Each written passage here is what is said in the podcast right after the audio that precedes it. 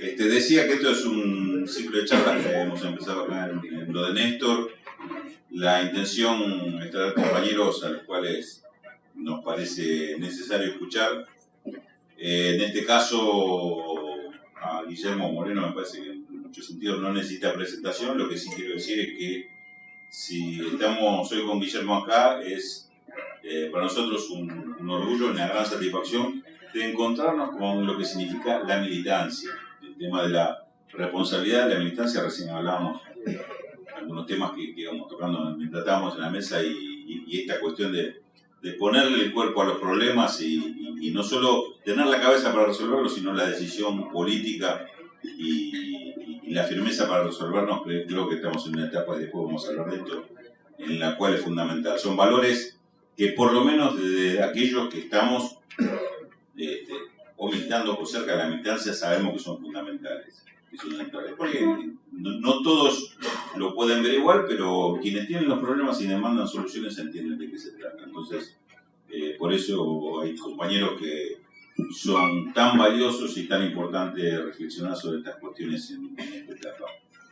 En el caso de Guillermo, eh, es un compañero que seguramente solemos escuchar algunas críticas, cuestionamientos, se suele decir el controvertido ex secretario de Comercio. Impresentable. Eh, algunos polémico, polémico. Los de la campo la dicen impresentable. el indomable. Este, también. No todos los de la campo, el ala peronista de la campo no. El ala peronista de la campo no, eso me quiere, pero es la minoritaria. De, esto vamos a hablar también. Vamos a hablar del tema de, del, peronismo y porque esto. Minoritaria, el ala, el ala peronista de la cámpora. Pero los que son peronistas de la cámpora, eso no queremos. Sí. Por los progres tenemos bueno. Así que, bueno, aprovechamos esta, esta introducción para hablar, para hablar un poco de peronismo. Vamos a hablar un poco de peronismo este, y yo el, primer interrogante que te haría, o la primera pregunta que me, que me haría, me gustaría escuchar tu reflexión es, eh, ¿qué es el peronismo hoy? ¿Qué significa en esta etapa el peronismo? ¿Qué es lo que deberíamos rescatar del peronismo para decir, en esta etapa es fundamental esto, aquello, lo otro? Es decir, para, para, decir cuáles son los valores que, debemos retomar. Eh, hay dos elementos ordenadores de la importancia de la estructura de pensamiento del peronismo llevado a la acción, que son sustantivos. La primera es muy profunda. A la sociedad líquida del postmodernismo, que se traduce políticamente en el progresismo, le oponemos los principios y valores trascendentes de un movimiento nacional, popular, humanista y religioso. Y entonces, la semana pasada, con sorpresa, una diputada que tuve que votar porque naturalmente nos ganaron las pasos por poquito, ahí, que es esta diputada Cerruti, escribió un tuit que decía, no existe el pasado, no existe el futuro, solo existe el presente. Claro, es la antinomia decir que la Argentina, uno lo define como el pueblo en un espacio determinado que tiene una historia común y que quiere construir un futuro conjunto. Está claro que la definición nuestra de peronismo, eso es peronismo, lo otro qué es? Es tontería. ¿Cómo decir no hay pasado? Vez de eso es estupidez para la Argentina. Eso hoy lo está expresando Alberto Fernández. Ahora, eso sería de la expresión del mundo, de los conceptos llevados a la acción política. La trascendencia de los principios y valores contra la estupidez del inmediatismo. La trascendencia del nosotros sobre la estupidez del yo. La trascendencia de la comunidad sobre la estupidez de un contrato entre personas libres que aparentemente son iguales y que lo firman. Eso para empezar. Pero a su vez es un tema estrictamente de práctica política Porque hay un mundo que se consolidó a la salida de, de la Guerra Fría, que es el mundo de la globalización, de un mundo de parecidos, que tenía que ser administrada de manera parecida a las distintas instancias gubernamentales, por eso hicieron el decálogo del consenso de Washington, que finalmente no es otra cosa que el decálogo del buen gobierno para ellos. Por eso todos estos gobiernos tenían que funcionar más o menos parecidos, desde la República Socialista de Vietnam hasta México, desde Angola hasta Bolivia. Dos revoluciones exitosas y dos que nos quedamos en el camino. Ahora, ese mundo terminó el 17 de enero del 17 cuando asume Trump. Trump, que es el emergente de la clase dirigente norteamericana, no es un loquito, un border, algo, es un emergente de la clase dirigente norteamericana que tiene la virtud vista de Estados Unidos de cambiar el mundo que lidera. Es extraordinario eso. No hay muchos antecedentes en el mundo de que se cambie el equipo que gana. El equipo que gana no se cambia. Estados Unidos lideraba el mundo neoliberal y decidió cambiar. ¿Por qué decidió cambiar? Y porque la zona de confort que ellos habían adquirido a partir de la Segunda Guerra Mundial la estaban perdiendo a manos de Europa continental y de China. Y cambiaron, ese mundo ya no les servía porque le venían acortando la distancia. Y cambian obviamente hacia cosmovisiones nacionalistas, entre los cuales está la Administración de Comercio, cosa que habíamos hecho nosotros, del comercio exterior. Ahora, ese es un mundo nacionalista con conceptos europeos y que puesto en acción costó 60 millones de muertos la Segunda Guerra Mundial. Y es un mundo al que vamos, donde la lideranza global está en manos de Putin y de Trump y que los pueblos que no tenemos voz queremos insertar en ese nuevo acuerdo de Yaltavis al Papa. No es casualidad entonces que el único que se puede insertar y hablar por los pueblos que no tienen voz sea cuestionado por las dos alas del viejo mundo que se resiste. El viejo mundo concebido de la globalización que tuvo dos claros ganadores en términos del mundo de las ideas los socialdemócratas, que son los viejos marxistas reciclados, y los neoliberales. Que en términos económicos tienen la misma cosmovisión. Eso es muy importante. La misma cosmovisión. Ninguno cuestionaba la globalización. Por eso los progres argentinos querían que ganara la Clinton, no que ganara Trump. Éramos muy poquitos que decían, tiene que ganar Trump, porque el tipo dice que va a hacer lo que hicimos nosotros y nos reivindica. Y cambia el mundo porque lo hace el que tiene 12 portaaviones, no el que no tiene nada. Ahora, si acá pagamos la luz, no nos miramos y votamos cuánto por Clinton y por Trump en aquel momento, mayoritariamente, ¿está bien? La inteligencia argentina quería que ganara en Estados Unidos aquel que terminaba de liquidar el aparato industrial, lo poco que quedaba que habíamos recompuesto del aparato industrial argentino. Una estupidez. Sin embargo, la inteligencia argentina apostaba por la Clinton. Ganó Trump como emergente de esa clase dirigente norteamericana, saca a Estados Unidos el acuerdo del Pacífico, empieza a administrar el comercio exterior y termina el neoliberalismo. Por eso fue una tremenda estupidez lo de hablar de la ola neoliberal sobre Latinoamérica. Fundamentalmente porque ni siquiera ese razonamiento estaba fundado en los viejos combatientes argentinos que podemos cuestionar o no, pero los combatientes combatieron. Y entonces siempre los combatientes que combatieron tienen un lugar distinto en nuestro pensamiento. Cualquier combatiente que haya combatido sabe que cuando el enemigo avanza y gana, te pasa por las armas. No hay paz. No hay ninguna posibilidad que un combatiente haga la paz si el otro, el enemigo, sabe que está por ganar. No hay paz. Te mata. Te aniquila. Es la lógica del combatiente.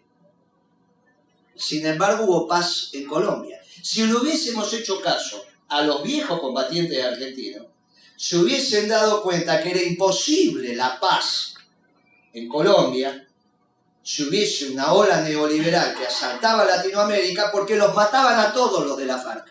No quedaba ninguno. No tenía ninguna importancia. No estamos acá reflexionando alrededor de la vida, estamos reflexionando sobre el poder. No tenía explicación Evo Morales, y no tenía explicación Brasil, porque la que empezó con el neoliberalismo en Brasil fue Dilma, en la reelección, cuando instala su gabinete, pone dos Permufi, uno en el Ministerio de Economía y otro en el Banco Central, cosa que Cristina más de una vez se encargó de resaltar. Fuiste vos la que empezaste con el neoliberalismo. Al revés, cuando viene el que lo reemplaza, Temer, aumenta el déficit fiscal. Y es antagónico el aumento del déficit fiscal con la cosmovisión neoliberal. Esos errores de interpretación que a su vez trajeron, tuvieron su traslación a la política doméstica, el no comprender la emergencia de los nacionalismos hace que ascendencia el único pensamiento nacional, pero que a diferencia de las categorías xenófobas europeas imperiales es un nacionalismo de amor y paz. Si el peronismo no es el que ordena el proyecto nacional futuro, no de la Argentina, sino de todos los pueblos del mundo, la confrontación va a ser entre nacionalismos xenófobos, de los que levantan muros, no de los que construyen puentes, no de los que cantamos en Evita Capitana una doctrina de amor y paz para todos los pueblos del mundo. Nacionalista, pero de amor y paz. Entonces, hoy lo que te pasa en el mundo es la contradicción entre dos tipos de nacionalismo, no entre el neoliberalismo y la socialdemocracia. Eso lo expresa Alberto, por eso yo le digo que tiene mitad de la cabeza en cada lugar. Y es el mundo viejo. No es el mundo de Macron, rubiecito de ojos celestes. No es el mundo de Obama, es el mundo de Trump. Putin, y tenemos que pujar para meterlo al Papa, al Papa más que le pese a Berbisky y a Durán Barba, que son amigos y se encuentran para putear al Papa. Todo tiene que ver con todo, como dijo, y no es casualidad que nuestra fuerza se cuestione al Papa, algunos sectores, y en las del gobierno también. Porque son las dos cabezas que se articulan en esa mitad. Entonces, ¿por qué la necesidad del peronismo? Primero porque es la vuelta de la trascendencia, de los principios y valores permanentes que hicieron, entre otras cosas, fuerte a nuestro pueblo contra la sociedad líquida, esta estupidez de que no hay ayer, no hay mañana, no hay ayer, mañana solamente hay hoy. Pero a su vez, la confrontación en el nacional, entre, entre proyectos nacionalistas antagónicos van a terminar con la utilización de armamento nuclear. Y lamento decírselos ahora que acaban de cenar. Pero el hijo de Bolsonaro la semana pasada dijo en Brasil que llegó el momento de que ese país desarrolle armamento nuclear. Y esto no es indiferente a nuestra, a nuestra, a nuestra campaña política, porque esto es una estupidez. Estamos haciendo una campaña política y el único que habla de esto soy yo. ¿Qué pensamos? ¿Que porque negamos el tema los brasileros no van a desarrollar armamento nuclear? ¿Solamente se van a quedar opinando que no quieren que otra vez el peronismo gane en la Argentina? ¿Cuánto falta para que diga me molesta misiones? O me molesta Corrientes. Bueno, esto es lo que tenemos que reflexionar en, en, la Argentina y tenemos que imponer un modelo de amor y paz a nivel global. Entonces el peronismo hoy es más vigente que nunca por su estructura de pensamiento profundo, la diferencia entre lo clásico y lo posmoderno, entre los principios y valores permanentes y lo inmanente o lo líquido, y a su vez porque si no se me va a imponer un nacionalismo imperial xenófobo donde nosotros vamos a pagar las consecuencias. A ese nacionalismo le oponemos un nacionalismo de amor y paz. Que la historia enseña que un gobierno oligarca lo reemplazó un gobierno nacionalista, no una progresista. Porque los progresistas son el pasado. Y nosotros, entendiendo el mundo, tenemos que comprender que hacia donde tenemos que ir es hacia los puertos que existan, no hacia los puertos que no existen. Y Obama y Macron no existen más, mucho menos Portugal, que eso es una estupidez. ¿eh? Un país conformado a la sombra del imperio británico, hoy se pretende poner como ejemplo no sé de qué tontería. No tengo nada con los portugueses, pero imagínate que son un tercio de la Argentina en términos de población. Bueno. Y aparte otra cosmovisión, un imperio muy difícil. Pero aparte los británicos tuvieron mucho que ver con eso. Entonces, nosotros hoy necesitamos un gobierno peronista exitoso en un modelo de desarrollo permanente y sustentable, generar comunidad para explicarle, porque como digo, no hay contagio más intenso que el del ejemplo, como alguna vez me enseñaron, y ese tiene que ser el gobierno peronista. Entonces, la trascendencia del peronismo es esa. Y después están los muchachos de la sociedad líquida en general vinculados a los resabios de PC, que es lo que nos está pasando ahora. Hablar de la respuesta, ¿no? Con una No, no, no, terminamos mal. No, no, más, te, te voy a hacer este, extender esa, esa- respuesta porque hay varios puntos. Pero, pero antes de extenderla. No, este te voy a preguntar, eh, Guillermo, algo que, que- que me llamó la atención de, del- con- de- de la descripción que hacía. ¿Por qué no incluís este, a, a China entre los, entre los factores de poder? Porque habla de, de Estados Unidos, de, Putin y de... Porque no lo es. Nosotros lo venimos diciendo esto de hace muchos años. El mundo cambió en el- políticamente en el 2017 cuando asume Trump, porque tiene la base material, la clase dirigente norteamericana para cambiar. La base material son las empresas, sus factores productivos y naturalmente el más importante de ellos que es el empleo. pero en realidad había cambiado ya la base material del mundo en el 2010. En el 2010 se produce un fenómeno extraordinario, que la puesta en valor comercial de un combustible que los norteamericanos sabían que tenía hacía 70, 80 años, que es el shale oil, el shale gas.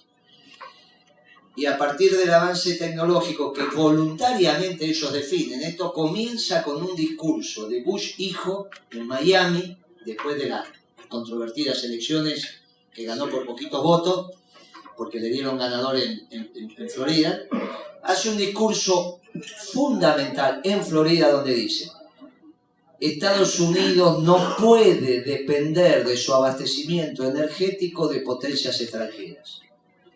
Y a partir de ahí libera la exploración y explotación de todo tipo de energía fósil, nuclear, eh, degradable, biodegradable, la, la- la- la que viene de los alimentos. Ese es el debate, con, el último debate en el cual participó Fidel Castro, lúcido, donde dice no es posible que el mundo transforme energía humana en energía mecánica, que es el biodiesel que de- venía del maíz y venía de, de la soja. Nosotros ideológicamente, de acuerdo con Fidel, pero en la práctica no, porque esa política nos llevó la soja a 6.45, 6.50. ¿Está bien? Entonces, en el mundo de las ideas podría tener razón Fidel, pero en el mundo de la práctica y la felicidad de mi pueblo, le dábamos la derecha a los norteamericanos que transformaban la soja en biodiesel y entonces me aumentaba el precio de la soja. La revolución energética norteamericana es la tercera gran revolución dentro del modo de producción capitalista endógeno, no transformando el modo. La primera fue la industrial, si bien ahí el capitalismo todavía era, pero la segunda fue la de los procesos de Taylor, Marlowe y compañía, Ford, y tuvimos que esperar 100 años más para la tercera. La primera fueron los ingleses, la segunda, las otras dos fueron los norteamericanos. Aquí llamamos revolución endógena del capitalismo a aquellos, aquel- aquellos pueblos que por alguna razón los, norte- los ingleses supieron transformar el agua caliente en movimiento mecánico. Eso es extraordinario, hace 200 y pico de años. Los norteamericanos, con la puesta en valor del shale gas y el shale oil, se transformaron de un país dependiente de energía extranjera a sobreabundante de energía propia. y fundamentalmente abarataron los costos primos de sus manufacturas, igual que lo hicieron los ingleses con la industrial y los norteamericanos con la de los procesos. Con lo cual estaban dadas las condiciones para una guerra por los puestos de empleo, que es la que denuncia el PAN. Aquel que tiene productos baratos trabaja, aquel que no tiene productos baratos no trabaja.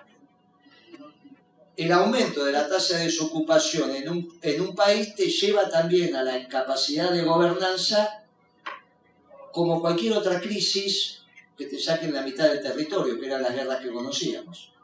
Bueno, la tasa de desocupación al alza también te lleva a una disolución. Y esto es lo que está pasando. Ahora, los únicos que tienen energía abundante y barata y en condiciones de ser aprovechada totalmente, aunque ahora les va a empezar a sobrar, son los norteamericanos. El resto de los países, los, fundamentalmente dos regiones, Europa continental y China, no tienen energía. Y el otro país, por eso la brillantez de Putin, que tiene muchísima energía, pero no la puede utilizar porque no tiene un desarrollo manufacturero, sí desarrolló los fierros. Entonces hay una alianza objetiva entre Putin y Trump, de primer orden. Al único país que Trump respeta es a la Unión Soviética por los misiles, porque tiene capacidad de destrucción, cosa que no tiene China. Por eso la llegada a la luna de los, chinos era importante, por los propulsores. No tienen vectores intercontinentales los chinos. No tienen capacidad de propulsión, no que no tengan ojivas nucleares. No tienen capacidad, no, han desarrollado.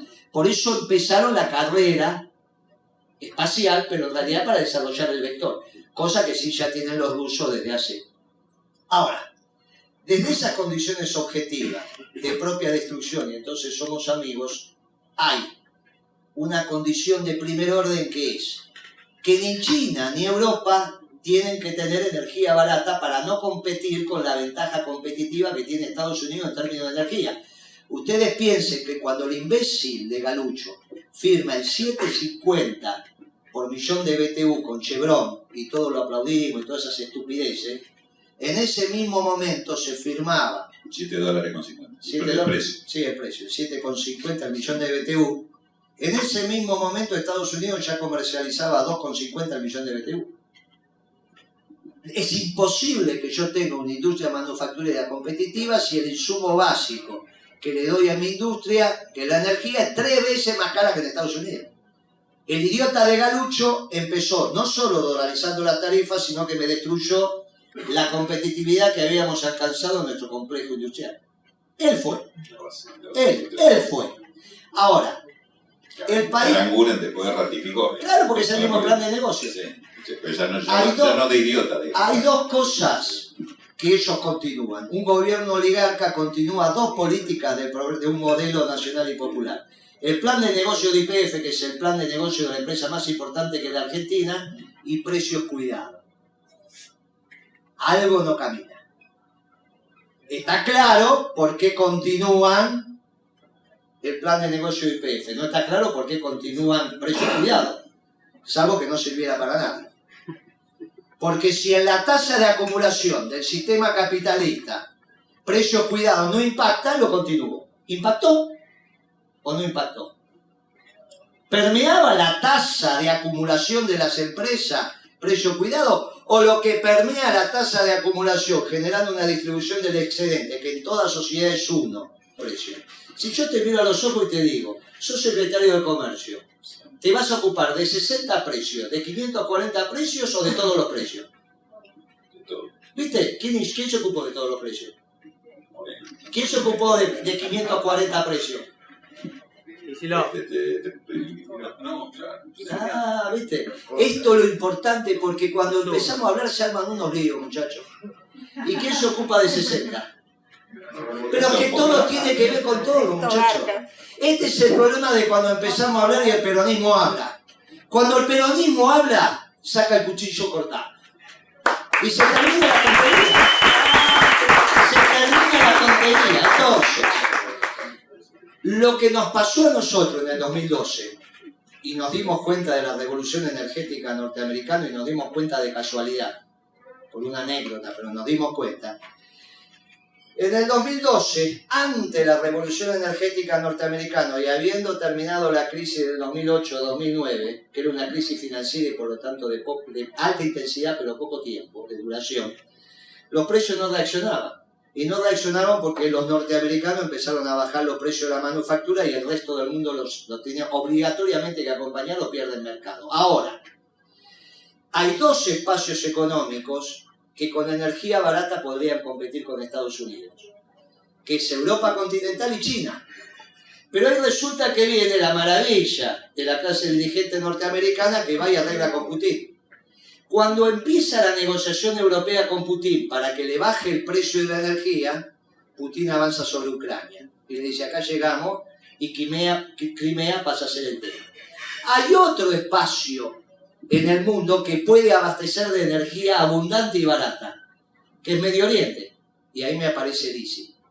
De la noche a la mañana me emerge un ejército irregular que nadie sabe, nadie entiende, que manera, maneja Internet, pero ahora resulta que hay una Internet profunda que nadie entiende, que aparentemente está fuera de Google, de, y eso es una estupidez, porque ahora nos dimos cuenta con Huawei que eso del Internet profundo es tontería, son todas pamplinas desenchufan y te quedaste afuera. ¿Estamos de acuerdo? O sea, sigue siendo un, sigue siendo un servidor más grande, más chico, que si te lo desenchufan te metiste en internet profundo y la otra, ¿eh? Muy bien. Y ahora Hawái está clarito. Entonces. Fidel, Fidel decía cuando te bajas la palanquita. Ya está. Entonces, esto es muy interesante y lo vuelvo a, porque lo que pasó en Medio Oriente es lo que hizo el brigadier general en la batalla obligada. Todos pensamos que en la batalla obligada lo importante eran los 20 buques de guerra. Y lo importante eran los 90 buques mercantes que venían con la mercadería buena y barata después de la revolución industrial. Navegaban 14.000 kilómetros y podían vender a mejor precio. Lo que hace el brigadier general es ordenar combate para defender los puestos de trabajo argentinos. No importa lo que pasó en la batalla militar en sí, no volvieron nunca más, o sea que el brigadier general ganó. Lo mismo pasa en el ICI, con el ICI en Medio Oriente. La posibilidad de no tener abastecimiento para Europa es que no haya posibilidad de hacer negocios porque estamos en combate.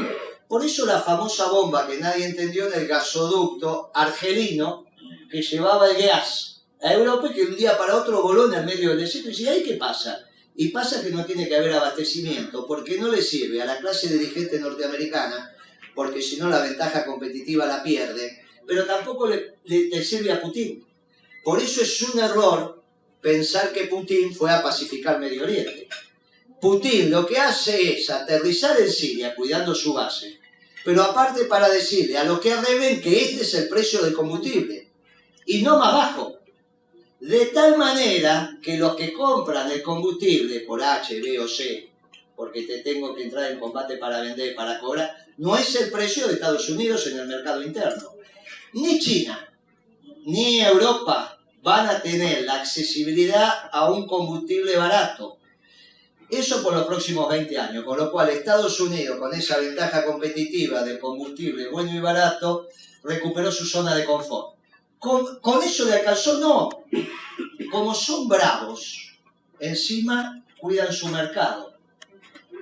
¿Por qué? Porque quieren, no, porque le dicen al resto, vos me sacaste zona de confort vendiéndome a mí. Ahora rebuscátela para vender en los otros mercados. No solo bajaron sus costos, sino que cerraron el mercado. Es el mundo nacionalista. Levanta muros. A ese mundo nacionalista que levanta muros le tenemos que oponer un mundo nacionalista, pero con un criterio de inclusión de, armar puentes. ¿Qué es lo que dice el Papa? Construyamos puentes, no levantemos muros. Putin en ese mundo puede ser un aliado. Obviamente que su aliado principal es Estados Unidos porque quiere la energía cara. Pero a China y a Europa, no a nosotros. Con nosotros tenemos un ordenamiento geopolítico que tenemos que saber entender. China no ha completado su ciclo tecnológico. Está muy claro con lo que pasó con Huawei ahora. Muy clarito, clarito. Le bajaron la palanca y se terminó ni en robotización, ni todas esas cosas que estamos viendo. Por lo tanto, hoy el mundo vuelve a ser de los que tienen energía y tecnología, y fierros militares. Fierros militares tiene, eh, tiene Rusia y Estados Unidos, y Estados Unidos es la única superpotencia en términos económicos, militares y políticos. Y te lo hace valer.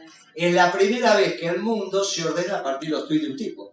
Una cosa ridícula, pero no es porque esté la tecnología, porque si podría ser por telegrama hace 100 años atrás. Pero a ningún presidente se lo ocurrió, o no tenía este diferencial, ¿no? De poder. Estados Unidos tiene 12 portaaviones navegando, 12 portaaviones más que pueden entrar en navegación en el corto plazo, este es en 6 meses, y 65 portaaviones y tiene que llegar al último. Al último, pero que también estaría en condiciones de algo hacer. China tiene uno que le compró Ucrania, tiene otro que acaba de votar, pero todavía no está operativo en combate, digamos, está operativo para navegar, hicieron toda una fanfarria, pero no está en condiciones, todavía. Hasta el 2022 no está en condiciones operativas de combate. Y los rusos tienen uno que va todavía funcionando a motores diésel, que la última foto fue cuando atravesó el, Canal de la Mancha, el estrecho de Gibraltar, para ir a Siria cuando se había puesto y era humo negro, que fue muy interesante, porque ellos salieron de una superficie muy parecida a la capital federal, que es el único territorio que no devolvieron de la Segunda Guerra Mundial, búsquelo en Google. Es frontera con Polonia y los tres paisuchos, los países que tenemos ahí, Lituania, Estonia. Y eso lo tienen porque es el único puerto que no congela, pero a su vez porque están en poquitos minutos con misiles en París y en Londres, no ya con los tanques. Eso no lo devolvieron. De ahí salió el portaaviones. Pasó por el estrecho de- del Canal de la Mancha e Inglaterra, porque no tuvo otra alternativa, autorizó, pero tuvo que tener, tuvo que poner en alerta máxima todo su sistema de defensa, incluso el nuclear, porque nadie puede pensar, siendo ministro de Defensa inglés, que va a pasar la flota a 20 kilómetros de tu costa y vos no vas a poner en alerta todo el complejo militar inglés. Lo puso. Cuando pasó, claro, esto no es información codificada, está en los diarios. ¿eh? Lo que pasa es que hay que tener la lectura. Me hubiese encantado que ahora Alberto explicara esto. Me hubiese encantado. Hubiese encantado. Por eso yo dudo que vayamos a tener paso. Porque si hay paso, tal cual dijo el presidente del partido hoy, Alberto va a tener que explicar esto. No es que tiene que explicar si mentimos o no mentimos en el INDEC, o si debido tiene que seguir Obudú preso o no preso. También me va a tener que explicar si la última dictadura fue cívico-militar o ahora es solo militar. Porque si queda un exponente de la dictadura cívico-militar vivo es Mañeto. Así que vamos a tener que explicar eso cara a cara, como lo estamos haciendo ahora, el periodista de página 12. Tenemos que explicar esto. ¿Está bien? Tenemos que explicar qué es lo que pasa ahora. O todo es una táctica electoral que nadie entiende, como cuando devaluamos en el 2014 y le echamos la culpa a Aranguren. Ahora resulta que en el 2014 devaluamos y la culpa la tenía Aranguren de una empresita marginal como Shell, comparada con IPF es una empresita marginal. Si una empresita marginal como Shell, después de 12 o de ese momento 11, 12 años de gobierno, nos podía hacer una corrida, es que nosotros éramos unos imbéciles. Con ese esquema progre de tirar la piedra y esconder la mano, Kicillof devaluó y le echó la culpa a Aranguren. ¿Pero dónde se vio eso en un gobierno? De no asumir la responsabilidad de las decisiones. ¿Pero cómo puede ser? ¿A ese gobierno vamos a volver? ¿A ese estilo? De, ¿O vamos a volver al gobierno donde decíamos, acá vinieron los patriotas a mandar? Y hacíamos lo que teníamos que hacer. Bueno, esta es la discusión de fondo. Entonces, la necesidad del peronismo es esta. Para el mundo, para la Argentina y para la estructura de pensamiento universal entre lo, lí- lo líquido y lo fundamental. Pero aparte porque no se puede administrar un pueblo sin decirlo. Trump está haciendo exactamente todo lo que dijo que iba a hacer. Y así se hace política. Los revolucionarios decimos que vamos a hacer la revolución. No escondemos la revolución. Si somos peronistas, somos la juventud peronista. No somos como el PC, que era el PC, pero en la facultad era el MOR. No, muchachos, nosotros somos lo que somos. Somos revolucionarios. Eh, No estamos de acuerdo cómo está armado el sistema. Lo queremos transformar, pero lo decimos mirando a la cara. Voy a poner retenciones. Si no pongo retenciones, ¿cómo, ¿qué hago con la deuda? Ahora resulta que me quieren cuidar la plata de los oligarcas. Ahora los oligarcas son los que están diciendo, no, vamos a renegociar porque no, a ver si viene el loco moreno y me saca la mía y pagamos la deuda. Y ahora aparece alguno de los míos cuidándole el bolsillo a los oligarcas, con el argumento de no nos vamos a pelear con el campo. ¿Pero qué tiene que ver eso? Las retenciones las vamos a poner en la pampa húmeda y sobre todo a los oligarcas, los dueños de la tierra. ¿Qué tiene que ver con los productores? ¿O será que me vuelven a armar la Unión Democrática en la estructura de pensamiento? Y dejo afuera de esto a Cristina, porque en realidad está, no sé cómo está esta situación, pero no me interesa colocarla a Cristina en el debate, porque nosotros votamos presidente y accesoriamente vicepresidente. Porque si no va a parecer que las decisiones de la Argentina la van a empezar a tomar de manera conjunta el presidente y el vicepresidente, lo cual es falso. La lapicera la tiene uno. Acá se vota un presidente. Como no podemos quedarnos sin presidente, sobre todo si los brasileños van a hacer armamento nuclear, si le pasa algo al presidente, asume el vicepresidente. Si no, toca la campanita en el Senado. Y si no, es un lío. Que me digan a mí que voy a tener un presidente, pero va otro y le dice tener que hacer esto, y sobre todo con Alberto, no conocer a Alberto. Entonces el debate, con mucho respeto, con mucha altura, sin agredir, sin hacer ninguna cosa que no corresponda, es, mirá, esa cabeza atrasada me va a llevar la Argentina a un puerto que ya no existe. Necesitamos entender lo que está pasando en el mundo. Y si, si ese mundo que estoy describiendo desde hace cuatro años se está cumpliendo, muchachos, algo de razón tenemos. Tenemos que intentar lo que no se está cumpliendo, es poner al Papa en ese nuevo Yalta. Para poner al Papa en ese nuevo Yalta, lo que tenemos que hacer es no debilitarlo en su propio territorio.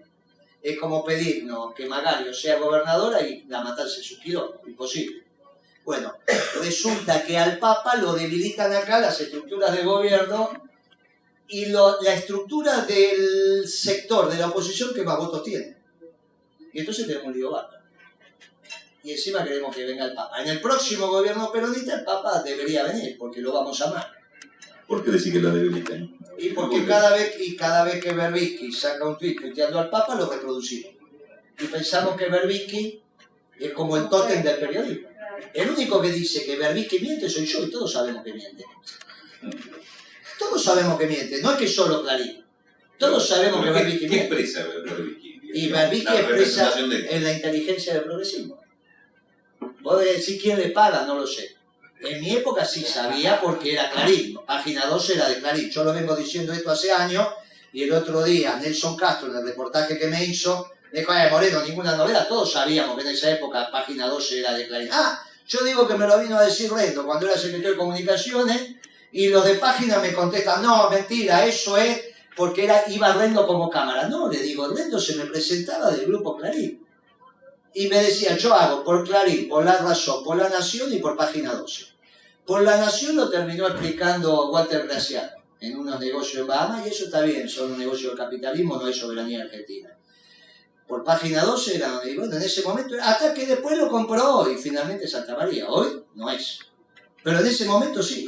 Por eso es Página 12 que empieza la ofensiva sobre el INDEC, no es Clarín. ¿eh? Remítanse al 2007 y el que empieza es página 12, ancado en unos, unos delegados radicales que eran de ATE y empieza con que nosotros mentíamos, mentíamos, mentíamos, después nos enteramos que el accionista minoritario de, Clarín tenía, a través de Goldman Sachs, pero ese era el fronting, tenía, que tiene el 40% de Clarín, que es lo que finalmente venden en la Bolsa de Londres, era el principal tenedor de bonos ajustados por ser. Entonces, estas, cuando uno dice estas cosas, yo pregunto. El otro día fui a las 530, la de las madres, que ya no es de las madres, pues no importa. Entonces una de las chicas me dice, ¿usted qué opina de la ley de papel prensa que la estaban por derogar? Pero me la contesta después del corte.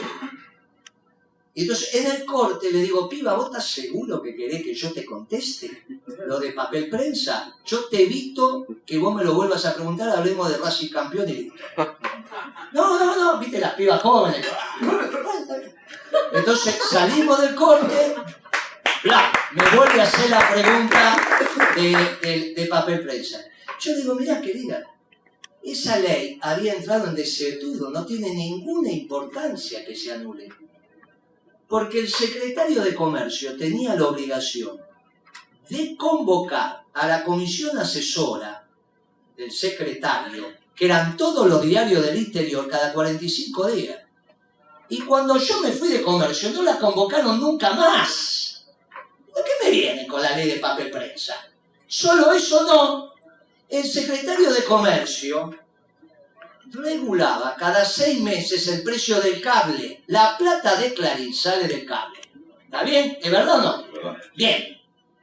Cada seis meses el secretario de Comercio regulaba el precio del cable. Y si me olvidaba, venía Pimpi, que está acá, y me decía, che, vence lo del cable. Y pum, hacíamos el expediente, ajustábamos por la inflación que la oficial, como corresponde. Cuando yo me fui, nunca más se reguló ese precio. Por eso ustedes están pagando el cable como lo pagan. Pero no en este gobierno.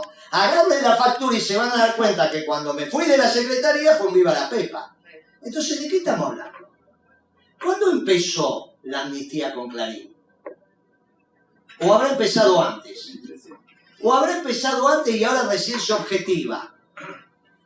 Y resulta que quedan floripondeando los que habían arreglado ya oportunamente con Clarín. ¿O será que Como la ley de medios. y la de demencia es otra discusión? Sí, Ahí sí. a Mariotto. Pero se planchó. Bueno, ahí llamaron, yo te hablo de lo que yo sé. Sí. Y que están los antecedentes porque se busca el boletín oficial y alguien me va a decir, no, Moreno, te equivocaste, acá está la resolución de costas regulando el precio del cable. Qué casualidad que los negritos peronistas somos los que tenemos todos los problemas, ¿eh? O estamos presos o estamos a punto de ir presos. ¿Será que somos los revolucionarios de verdad? ¿Será que somos los que cambiamos las cosas de verdad? Porque esto de Clarín es objetivo. Porque es muy fácil. Se agarra el boletín oficial y me dice, no, Moreno, te equivocaste. Acá está la resolución de costas regulando el precio del cable. Y si no, lo que estoy diciendo es verdad. Como me dijo una vez un compañero ministro de Educación, el mejor ministro de Educación de la historia según Clarín. Me dijo, a mí Clarín no me molesta. Bueno, a mí sí, me tiene cagando todo el tiempo. Claro, yo no había hecho un millón de libros en la editorial Tinta Fresca o algo así, que era de Clarín, la gráfica. Yo no hice, era al revés. Claro, vos le haces un millón de libros en la gráfica de ellos. ¿Saben lo que es editar un millón de libros? El que tiene una gráfica es muy fácil. Se agarran los libros que se repartían en la, playa y se ve quién lo hizo. Y si esa es una empresa del grupo Clarín, está todo redondito. Cambiamos, ¿no? es? Cambiamos, que te digan que sos bárbaro por negocio. Y yo soy un hijo de puta, un negro, un mal visto. Ahora encima te lo dicen por derecha y por izquierda. O sea, por derecha hacemos negocio y por izquierda te vienen a sancionar porque sos un negrito que no entendés el mundo líquido. Te voy a decir peronista, ¿eh?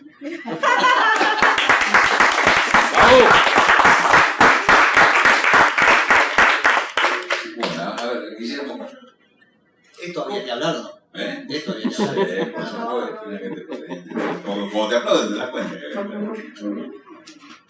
¿Cómo, cómo, cómo nos paramos frente a una, esto que estás planteando, eh, esta necesidad de, de mostrar un modelo nacional con estas características, con, con la Sudamérica que tenemos hoy? Hablaste de Bolsonaro, claramente. Eh, eh, eh, y ahí tenés un caso.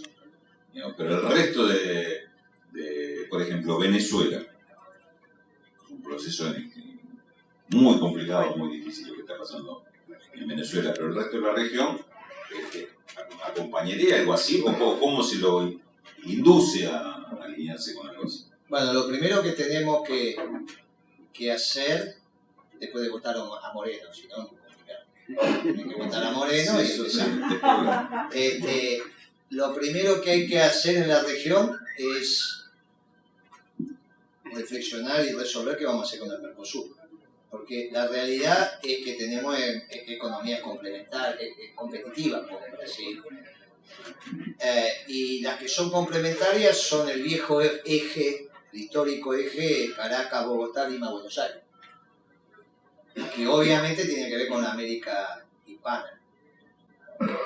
no Lusitano, con padres. Eh, me parece que en eso hay economías complementarias y naturalmente empezamos a redefinir el espacio geográfico económico en un lugar distinto, donde la Argentina aporta fundamentalmente el hecho manufacturero. Ahí tenemos un tema con Chile, por sus acuerdos que ha hecho y aparte porque, bueno, Chile. Pero creo que con Perú, Ecuador, pero fundamentalmente es Bogotá, Caracas, me parece que se podría iniciar un proceso de aproximación a un mundo que va hacia el nacionalismo y que nosotros tenemos que intentar que sea dentro de nuestra cosmovisión. Con Brasil eh, vamos en una situación de tirantes, por eso elijo. El problema que tienen los Bolsonaro, a diferencia nuestro, los dos son muy difíciles. Macri es un descerebrado y el otro compite. Pero el problema que tienen los brasileros es que este es capitán del ejército, entonces se levanta temprano. El nuestro es vago. Y como labura menos, va más despacio el daño. Allá va mucho más rápido. Por eso a los 100 días tienen el lío que tienen y ya tienen que decir el hijo que van a desarrollar. Obviamente la cohesión interna la van a conseguir con un conflicto externo, que no alcanza a Venezuela. Y ahí vamos al hecho de defensa de la patria. La defensa de la patria, como enseñó Perón, es un hecho colectivo, no de profesionales. Y esto me venden los tiros federales. No, tenemos un lío bárbaro. ¿Cómo vamos a poner 400, 500 mil hombres y mujeres?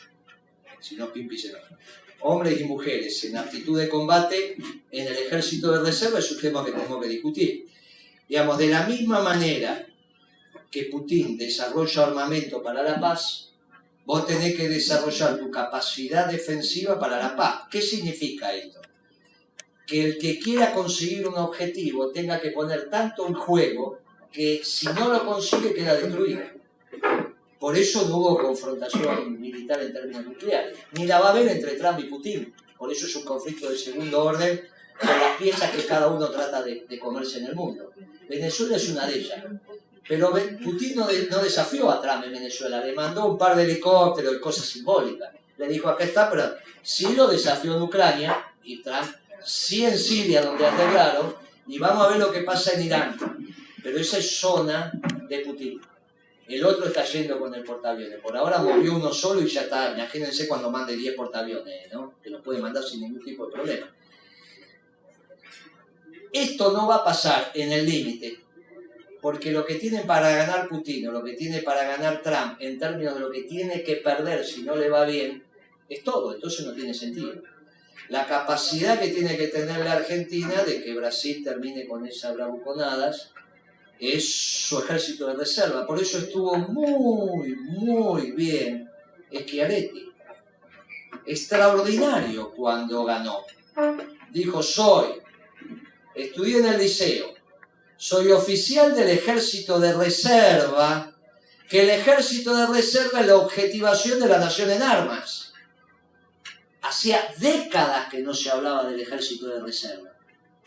Estuvo muy bien, y después habló de los 30.000 desaparecidos.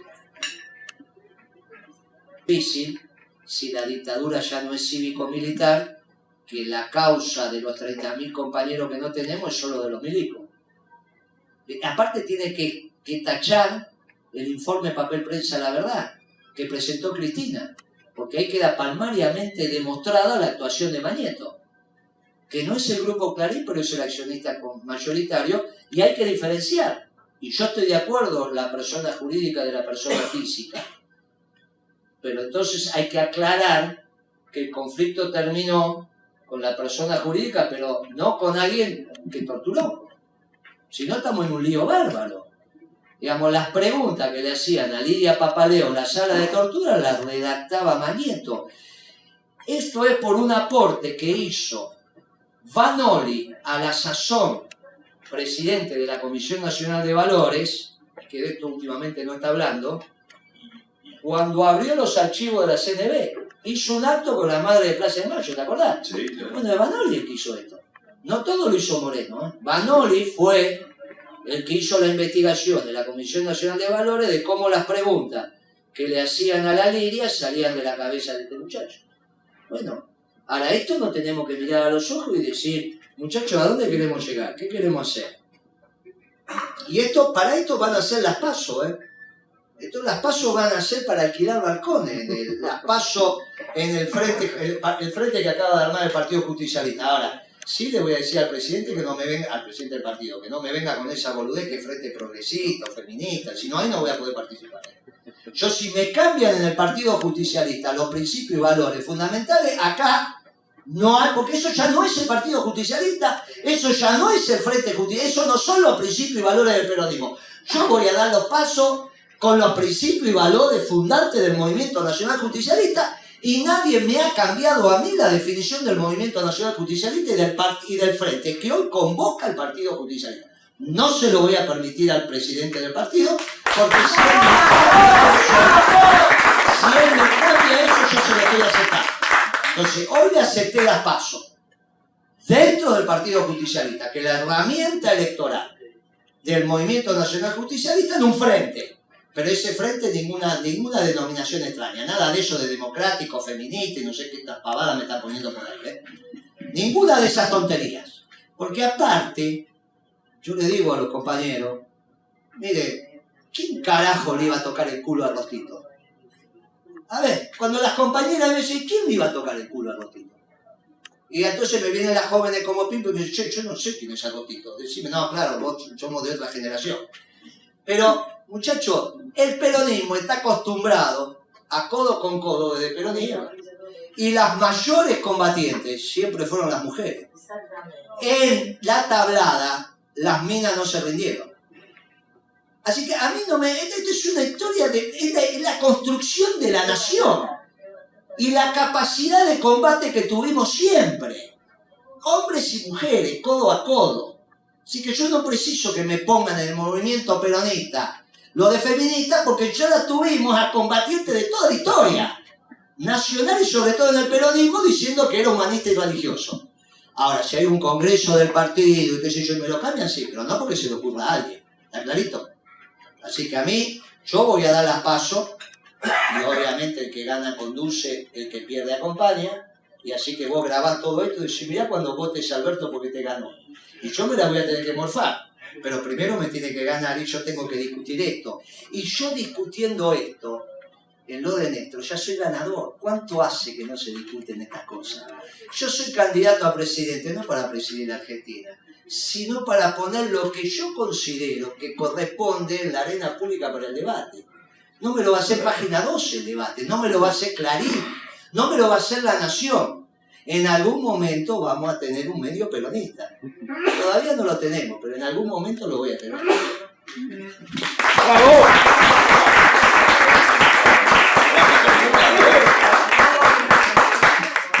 propósito de esto, ¿Eh? Pero además tuvimos Evita, así que qué más femenino No. la Eva, ¿eh? También, Ah. también, obviamente. hablando de, hay, hay otro aspecto que, que me gustaría que me, que me tires alguna línea, alguna reflexión. El tema de los Se va a dar clase, Pi. ¿Se va a dar clase? Disculpen. Con Tempi. Grande Pipi. Nuestra candidata senadora por la capital. Vamos, Pipi. Este, el tema de medios. Medios de comunicación. ahí, tenemos otro, otro frente de combate, ¿no? Y otra, herramienta que ha sido letal en enemigo, me parece. Sí, yo sé que ahí agregaría no solo malo el enemigo, sino que algunos amigos también. Este, ¿qué- cómo, cómo, cómo, ¿Cómo imaginas el tema? ¿Qué, es lo que, te provoca una, una cuestión como esta?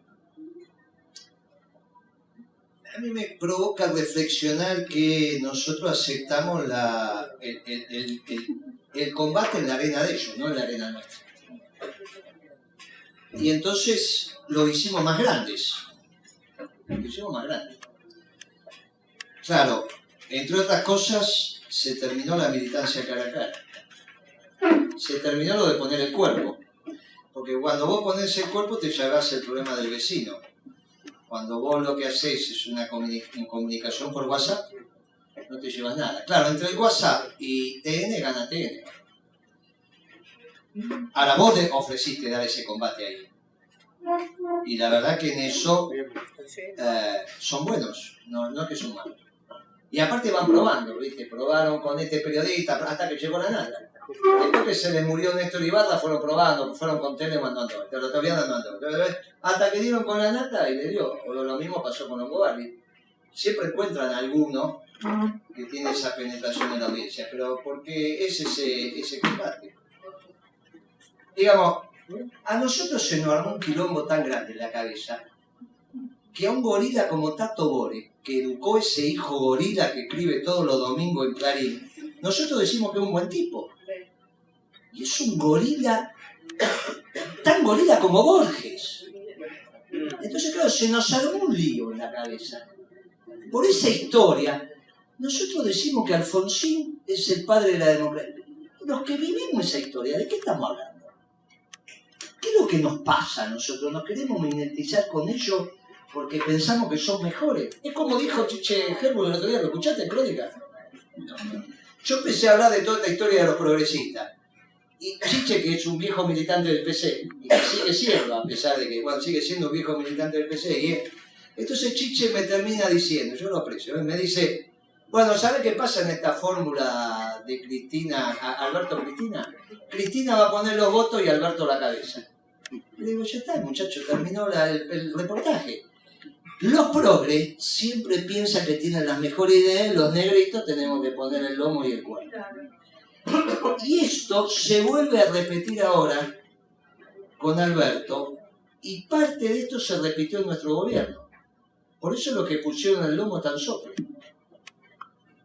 Y encima me dicen que no van a hacer nada porque resulta que si decimos que lo vas a hacer, perdés voto. ¿Y cuál es el problema? ¿Para qué querés el voto de alguien que después va a estar en contra de que saques a un compañero como debido de la cárcel? Nosotros en el 73 lo fuimos a buscar. Y decíamos que lo íbamos a buscar y lo fuimos a buscar. ¿Cuál es el problema? Ahora, esa es la Argentina que yo quiero. Quiero una Argentina revolucionaria, no quiero una Argentina socialdemócrata. Livianita, flojita, tarambana. ¿Está bien? Una Argentina donde el espacio económico del pensamiento neoliberal va para uno o para otro. Yo agarro el reportaje que en términos económicos, las definiciones que hizo Nielsen o Alberto Fernández, saco que son ellos y pueden ser del ministro de este gobierno. Hablar de los fondos de inversión, que los mercados reaccionaron bien, que en realidad mi, mi primera hipótesis de conflicto en términos económicos, la deuda externa, entonces la tengo que ir a renegociar. ¿Pero de qué estupidez estamos hablando? La deuda se va a pagar con la guita de la oligarquía. Ahora lo tenés que decir. Y si no lo decís, es porque no querés pagar y tenés que renegociar, pero no cambias nada. ¿O pensás que esto va a cambiar porque cambiar la comunicación? Pero esto es una estupidez. ¿Qué vamos a hacer en marzo con un gobierno livianito que dice las tonterías que estoy escuchando en términos económicos? ¿Cómo llegamos? ¿O se quieren cargar al peronismo?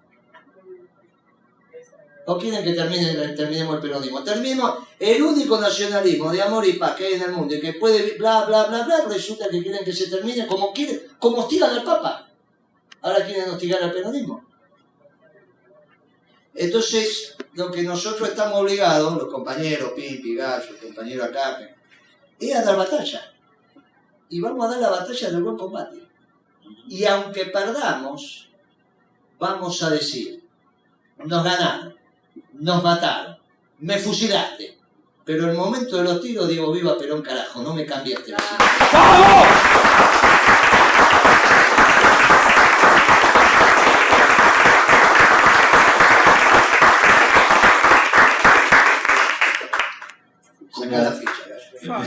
Eh, Este, ¿Cómo? ya-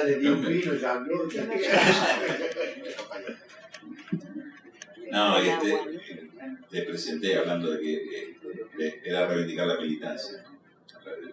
La, la charla y me parece que es lo que es lo que estamos haciendo, poniendo en, su lugar la, la militancia y el, debate político en serio. La- la- cuando hablamos de política, política de, de los compañeros, de la gente, la necesidad de, de los problemas. Ahora, ¿cómo se hace para, yo insisto, cómo se hace para, para, para abrir este debate? Y no sea una, Y esto- una- Y esto, yo milito todo el día, ahora salgo de acá y viajamos toda la noche para estar mañana en Reconquista en Santa Fe. Sí, Yo hago esto. sí, Eh, y después vamos a discutir públicamente con el resto de los candidatos en las PASO, por ejemplo, cuánto tiene que ser la distribución del ingreso en la Argentina, cómo tiene que ser entre asalariado y no asalariado. Entonces nosotros le proponemos al pueblo peronista, que básicamente el que nos va a votar, diciéndole, mire, ese del 50, el 50-50 famoso, no es una verdad del peronismo, ni está en la doctrina. Era la distribución del ingreso justicialista, implica solidaria, dada la tecnología de la época. Pero la tecnología avanzó. Hoy podemos hablar de un 60-40 a favor de los trabajadores, o de un 65-35 a favor de los trabajadores. Entonces yo le voy a preguntar a Alberto a ver si se plantea eso. Porque él no, en, su- en sus criterios económicos, dijo que la reactivación va al final y no hay magia. Y yo le digo, vos estás totalmente loco, es al revés. Dame una plata de la oligarquía. En todo caso, me decís cómo y yo te contesto y reactivando resuelvo el tema fiscal, pero a su vez tengo que crecer y el 60-65% de la torta se la van a llevar los trabajadores. El peronismo le debe al pueblo argentino un modelo nacional y popular con orientación a la producción. Y eso es lo que tiene que hacer el peronismo. Ahora, para que sea con orientación a la producción, y no quiero perder el debate con los marxistas por la plusvalía relativa, todo el incremento de productividad se lo tienen que llevar los trabajadores. Y eso técnicamente está resuelto. Voy a bajar los costos unitarios de los productos para competir en el mundo y eso inexorablemente me va a mejorar el ingreso nacional, pero por el esfuerzo de los trabajadores, para que no me aumente la explotación del hombre por el hombre, ese aumento de productividad se lo lleva todo el movimiento obrero. Con lo cual, al llevárselo el movimiento obrero, al 60, 65, claro. Ustedes imagínense que si mi gobierno hubiese sido más doctrinario, el imbécil de Galucho no hubiese estado al frente de IPF. Porque el plan de negocio de IPF, la empresa más importante de la Argentina, ¿quién dice que lo tiene que hacer el Estado y no el movimiento obrero organizado en el seno del confederal? Nosotros no somos estatistas. La diferencia que el sector privado para el peronismo no son los empresarios solamente. También son los trabajadores. La contraparte de la UON, de WOCRA, de MATA, o Asociación Obrera Textil, no es el Estado.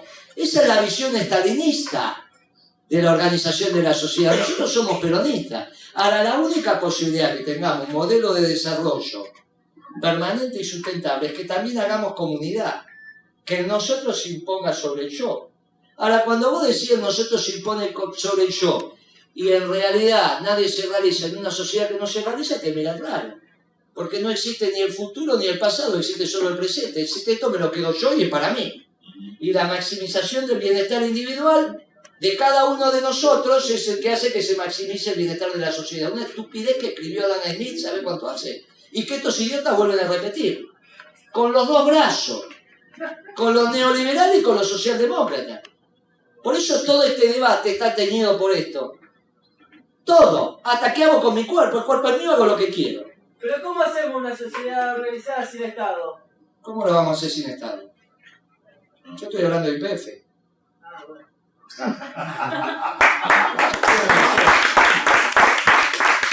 Estoy hablando en manos de quién tiene que estar IPF.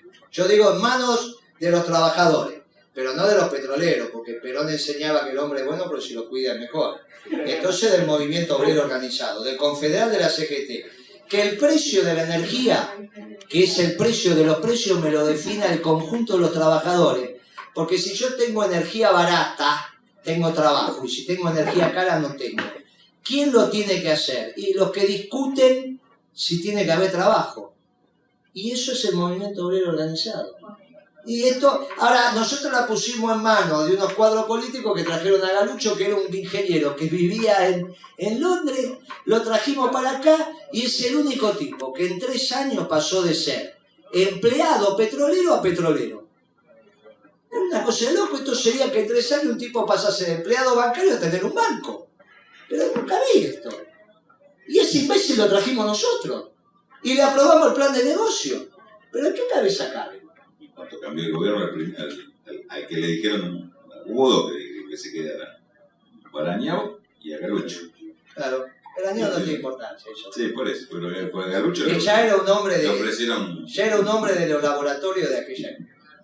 Ya era un hombre de los laboratorios, que- pero todos sabíamos que era un hombre de los laboratorios. ¿eh? No, no, es el laboratorio que me aumentó el paracetamol, eh, no sé cómo se llama, pero tiene otro nombre comercial, cuando tuvimos el dengue. Que resulta que en el Chaco se multiplicó por cuatro el precio. Cuando me llamó Coqui, digo, no, pero ¿cómo va a estar haciendo eso? Sí, Guillermo. Averigüé, era así, a los 15 minutos habían dividido el precio por cuatro. Pues ya, es- ese fue el único día que me enojé de verdad con un empresario. De verdad.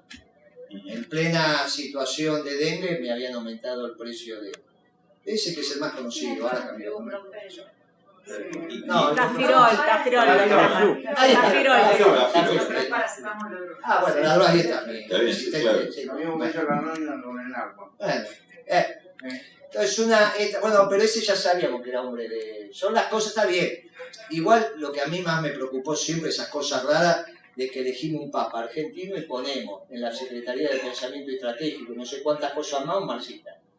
Es raro, somos raros. El día que tenemos al papa argentino ponemos un marxista que le enseña a pensar a la gente. Es raro, somos gente rara. Pero bueno, comparado con lo de Galucho, perdono. ¿Puedo hacer una pregunta? A ver. ¿Puedo hacer una pregunta? No, Sí. no, creo que mi, esto no es mi voz.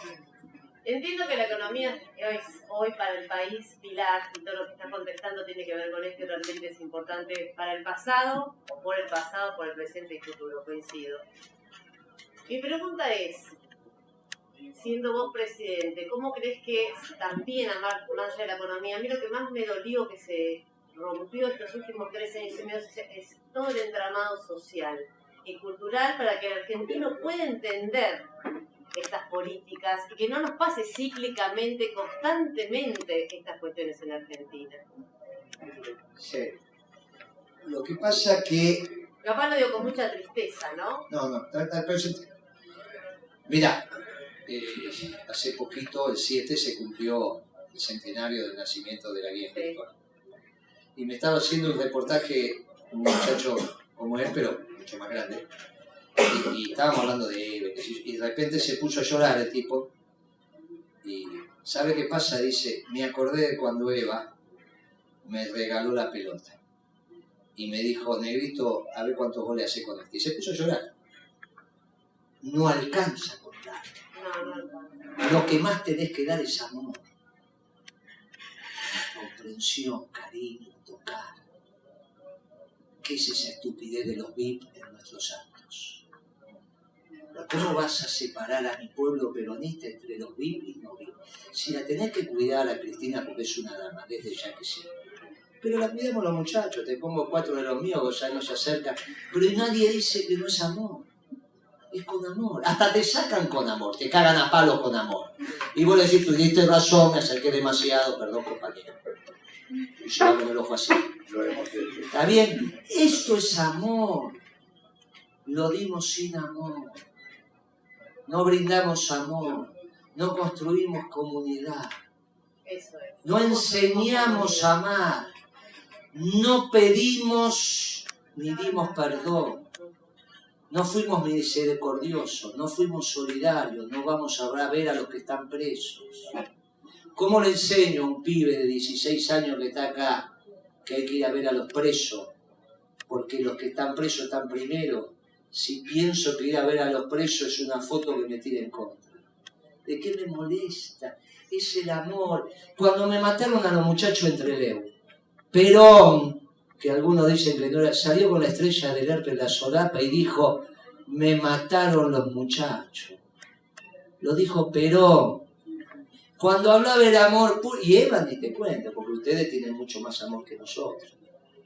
Entonces, cuando decía mis negritos, mis descamisados, ¿cómo te vas a olvidar? Ese es el gobierno peronista. Compara eso con hacer una devaluación y echarle la culpa a la amiga. Esto es una estupidez. Entonces, esto está en juego. ¿Cómo haces? Haces todo lo que tenés que hacer en la mitad de la revolución necesario que es la base material de la nación.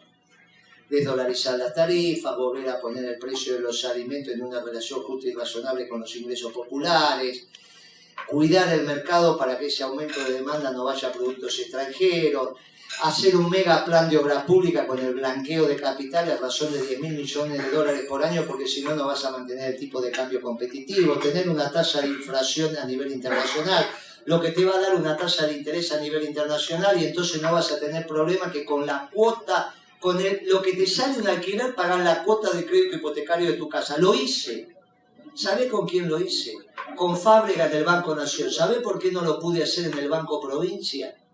Porque era Lustol que era presidente del Banco Provincia. ¿Y sabés quién le dijo que no le debo a Moreno? Así de fácil. Así de fácil. Esta es la verdad de la historia. Entonces vos lo llamás a Fábrega y decís, Fábrega, eso de comprar la casa con la cuota de alquiler. ¿Es verdad lo que dice Moreno que dio 80 mil créditos al banco? Sí, es verdad. Todavía me la gente llora y dice, yo, ahora el Banco Provincia no acompañó porque Alberto dijo no, porque está acostumbrado a resolver la interna de la externa. Porque tiene esa cabeza rarísima. Es preferible que un funcionario no haga una cosa bien a que una familia tenga casa. Increíble, increíble lo que son capaces de hacer. Muy bien, esa es la mitad. La otra mitad es hacer comunidad. ¿Cómo se hace comunidad? Con un Ministerio de la Comunidad, que es tan importante como el Ministerio de Desarrollo Económico. Cuando yo hablo del Ministerio de Comunidad, va a decir, esto se puso loco de verdad. Y entonces, ¿y cuáles son los elementos ordenadores del Ministerio de Comunidad? Solidaridad, misericordia y perdón. ¿Quién hace comunidad? El culto, la cultura y el deporte. Ahora, ¿cuáles son los mejores planes, programas y proyectos? No sé. Porque el peronismo hace décadas que no habla de amor, que no habla de perdón. Que no Este es el desafío. ¿Cómo vamos a reconstruir la base material de la nación? Lo sabemos. Hace cuatro años que presido la Comisión de Economía del partido. Con sus más, con sus menos, sabemos. Ahora, ¿cómo se hace el Ministerio de Comunidad? No hay ninguna comisión de comunidad. Y si yo no hablo de esto, vos pensás que Alberto va a hablar de esto. Te va a decir que el hombre es cuerpo y alma y que los pueblos son cuerpo y alma.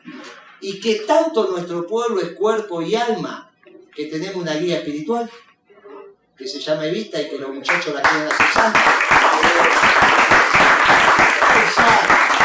Que los muchachos se quieren, la quieren hacer santa para echando al Papa.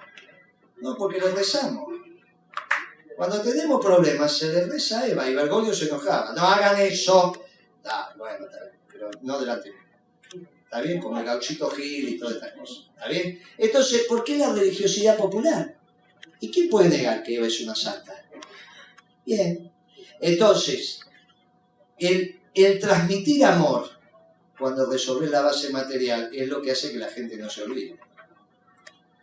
Por eso no nos olvidamos de Eva y no nos olvidamos de Perón.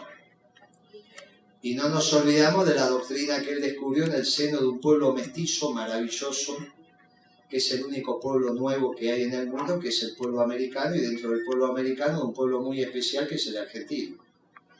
Y en ese pueblo especial resulta que hicieron, vaya a saber por qué, basamento del progresismo, donde hubo una doctrina nacional, popular, líquida, y todo es mío, me importa nada. Y por eso, este, que de algo sabe, no a Macri, eh, Durán Barba, yo les recomiendo que lean los tres artículos fundantes del pensamiento profundo de estos tipos, que son los tres artículos que publi- publicó los tres primeros domingos de enero de este año en perfil. Están ahí en internet. ¿eh? Lectura obligatoria para los jóvenes políticos, pero sobre todo lean el segundo y el tercero, porque en el segundo... Sí, Barba.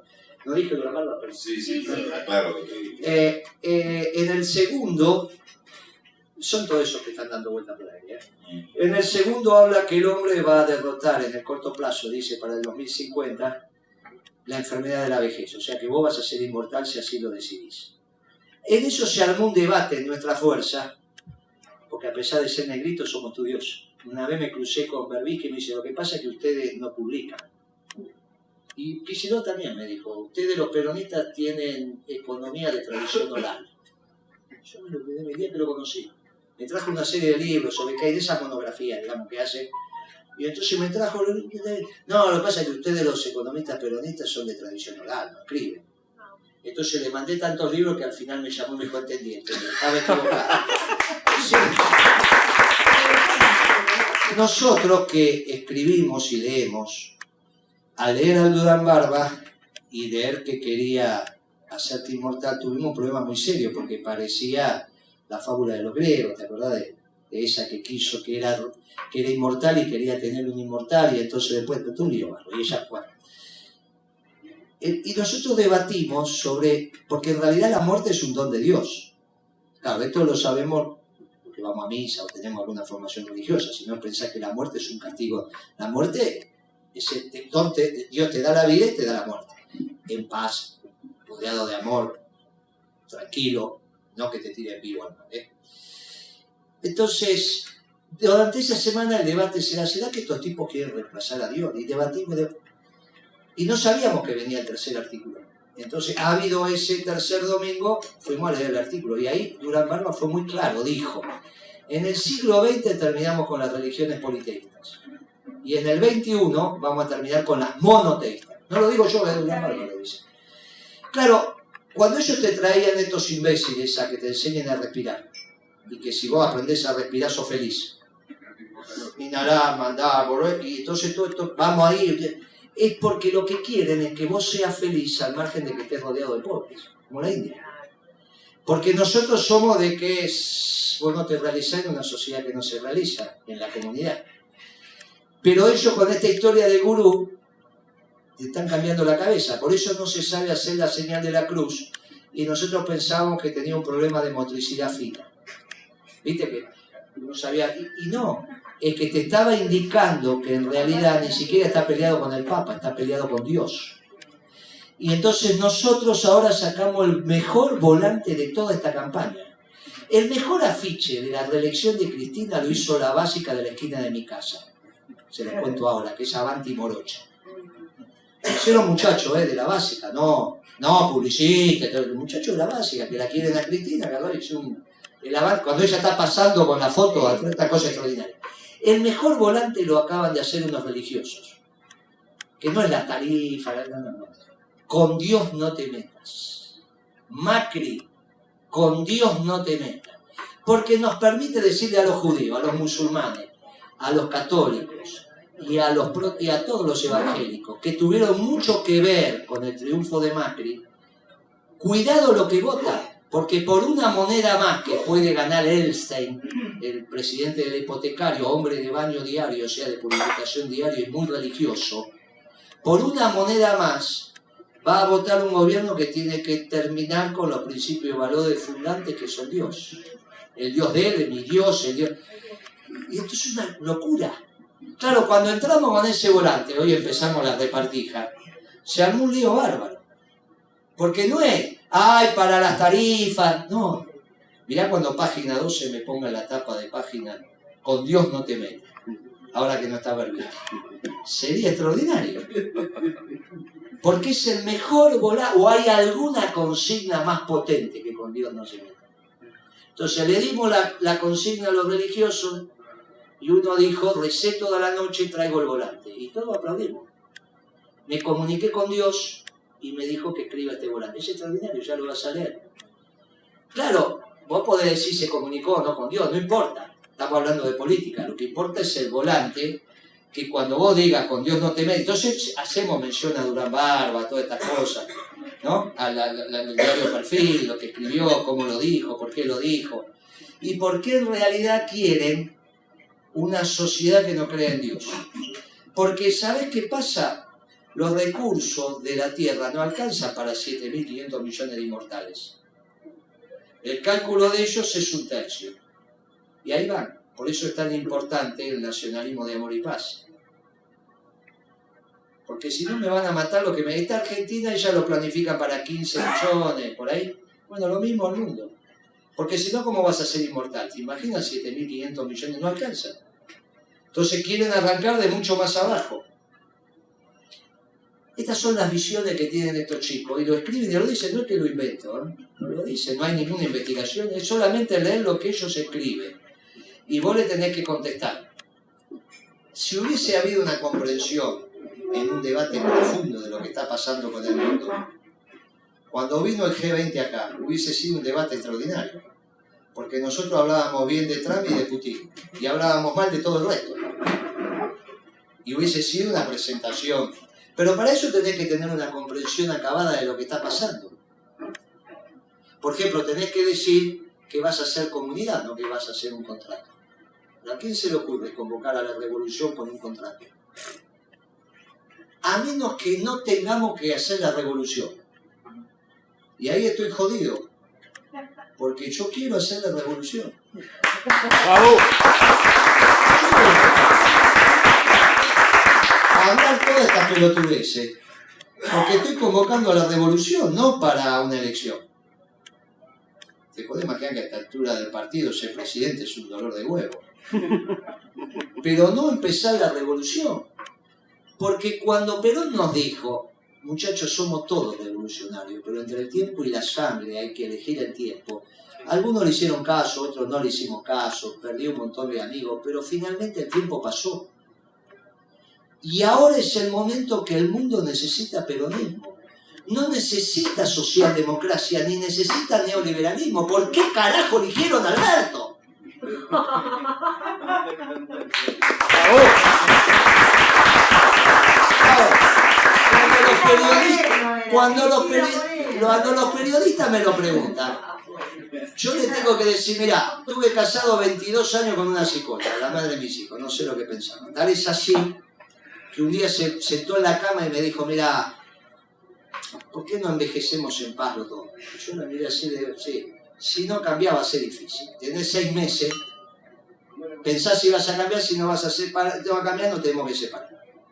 Yo no le di mucha bola. Pasaron los seis meses, me dijo, se cumplieron los seis meses.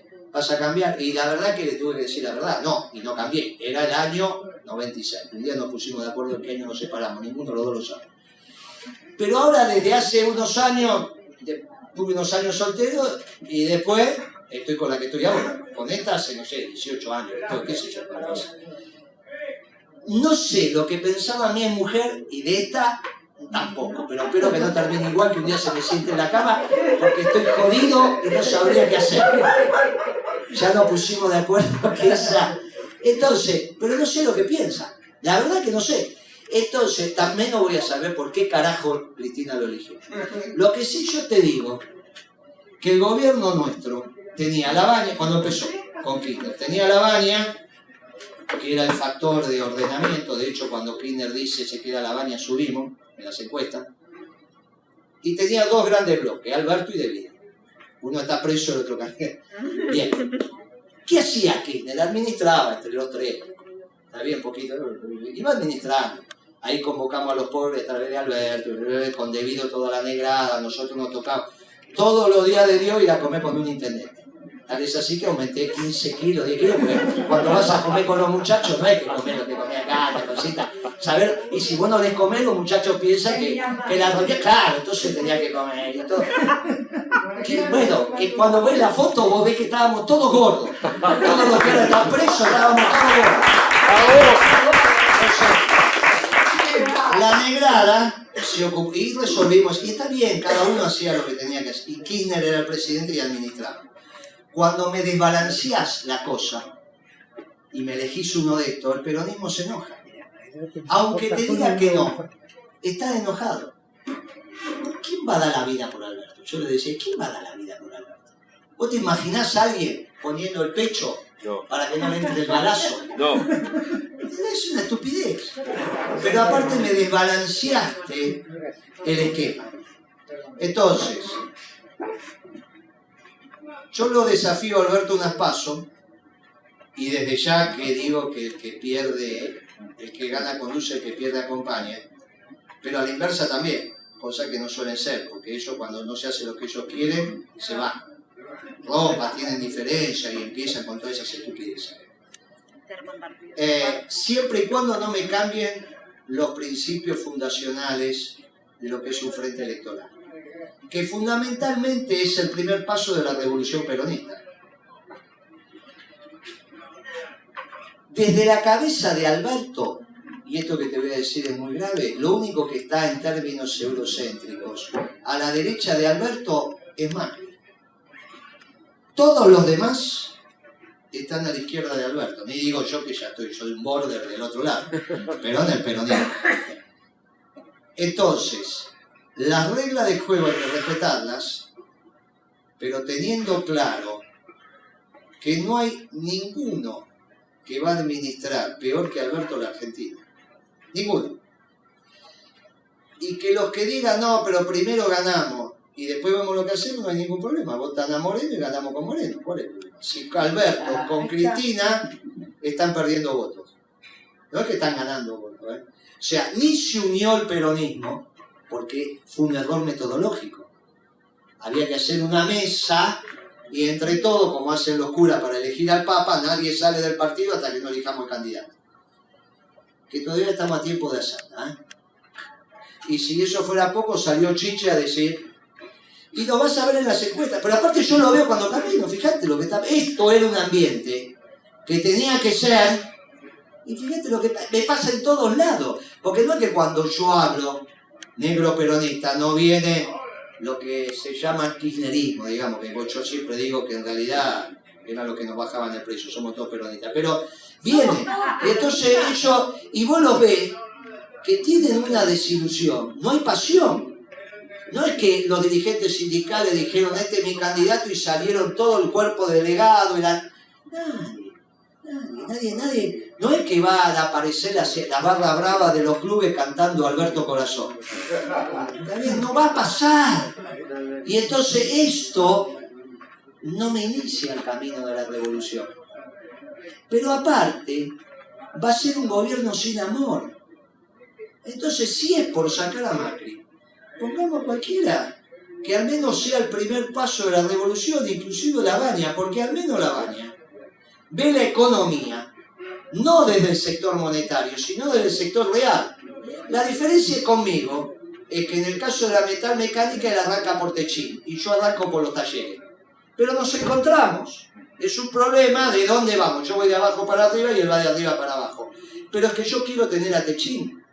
No quiero que me vengan a explicar que no tengo que tener acero o aluminio, como lo tuve que discutir en mi gobierno. Que querían importar acero y aluminio porque estaba más barato, entonces me quedaba sin acero y sin aluminio. En todo caso, tengo que administrar el precio, que no es lo mismo a no tener. Este es el debate con estos muchachos, porque en el fondo tienen una, una visión neoliberal de la economía. Mira, Guillermo Nielsen, aparte de un amigo, es un gran economista. Pero para ser presidente del Banco Central, me decía, Moreno, ¿usted por qué propone a Nielsen de, de, mini- de presidente del Banco Central? Y yo lo muchacho, ¿usted conoce a alguien en el peronismo que tenga cara de banquero? El único es Nielsen. Al Banco Central, al Banco, no al Ministerio de Economía, al Banco Central, que es otra cosa, es un servicio, no al Ministerio de Economía. Entonces le llamé a y le dije, mira, me parece que te apuraste, bueno, Guille, nos vamos a juntar a cambiar figuritas. ¿Qué te pensás que te va a decir Nielsen de la deuda? ¿Que la va a pagar el oligarca? O que no, que en realidad vienen los fondos viene Wall Street, entonces vamos a hacer un rollover y que bla, bla, bla, todas estas boludeces que él escribe mucho mejor que yo. Entonces, pero es una estupidez. ¿Cómo el peronismo va a convocar a la revolución con Wall Street? ¿Pero cómo va a ser? Y por último, y ya vamos terminando, ¿cómo vamos a haber dejado 28% de pobres? No, mentira. Pero ¿cómo vamos a ver? ¿Cómo Kicillof va a ir a Washington a decir que porque solamente quiere que no le cuestionen las cifras? Y yo le digo algo y con esto vamos terminando y terminamos toda esta estupidez del INDEC, que también nuestros progres, todo esto dice que mentimos, entonces, y no se dan cuenta que en realidad hay un juicio que va a empezar, donde hay cinco. Ana Edwin, secuestrada y tuvo su hija en las mazmorras de la dictadura a juicio, era la directora del INDEC. Beatriz Paglieri, una compañera combatiente de toda la vida, a juicio por el INDEC. Y naturalmente que le salga, porque a él le están buscando más dos compañeras administrativas. Siete meses durante Alberto jefe de gabinete, porque toda la demás gestión del INDEC, ya la justicia dijo que está bien. Quedan siete meses, del 2007, donde era Alberto Fernández jefe de gabinete. Cuando Beatriz Paglieri va al INDEC, es en enero del 2007. Todo esto son cifras contundentes que están... La última medición que nosotros tomamos de pobreza para hacer nuestro debate y que nadie me acepta, el cuarto trimestre del 2006. Cuarto trimestre del 2006. Porque se supone que ahí el INDEC no está intervenido. Todavía estaba la Bebacua, la Cavi, Travich, Trabucci, algo así, que son el número de la estadística en el mundo, pero la Bebacua duró 60 días en este gobierno. Y, y Cintia Poc, que es la que se ocupa de medir la pobreza, que después se fue también. Cintia Poc es la que mide la pobreza el cuarto trimestre del 2000, perdón, el cuarto trimestre, sí, del 2006, se publica en marzo del 2007 y es 26.9. No Beatriz Paglieri, Cintia Poc, la que vuelve ahora. Claro, como los progres tampoco estudian, estas pavadas no las saben. Entonces hay que ir. La última pobreza publicada por Cintia Poc, que es de ese equipo de ¿eh? extraordinario, ¿no? Eso que sabían todo. 26.9. Eso significa que si nosotros dejamos 28, pusimos la asignación universal por hijo, jubilamos a la mujer, creció el salario real, creció la economía, mejoró la distribución del ingreso, mejoró el índice Gini y aumentó el empleo, bajó la de y aumentó la pobreza. De 26.9 a 28. ¿Pero qué cabeza cabe? ¿Pero por qué dicen eso? Porque quieren que no queden ni las estadísticas. Porque cuando los hijos de sus hijos estudien, todos nosotros, salvo que Durán Barba tenga razón y alguno sea inmortal, vamos a estar muertos. Y se van a estudiar las estadísticas. ¿Será que no quieren que quede ni siquiera las estadísticas del último gobierno peronista que fue un extraordinario gobierno exitoso? ¿Será que los progresistas, están buscando esto, terminar con el peronismo? ¿Será que por primera vez la política de entrismo le hicieron bien? Y sobre todo gracias a los idiotas útiles esta vez del peronismo, bueno, muchachos, conmigo no cuenten. Muy bien. Soy, fui, soy y seré revolucionario. Soy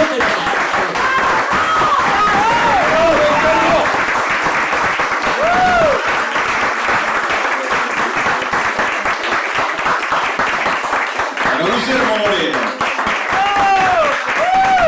Mariano, necesitamos, necesitamos.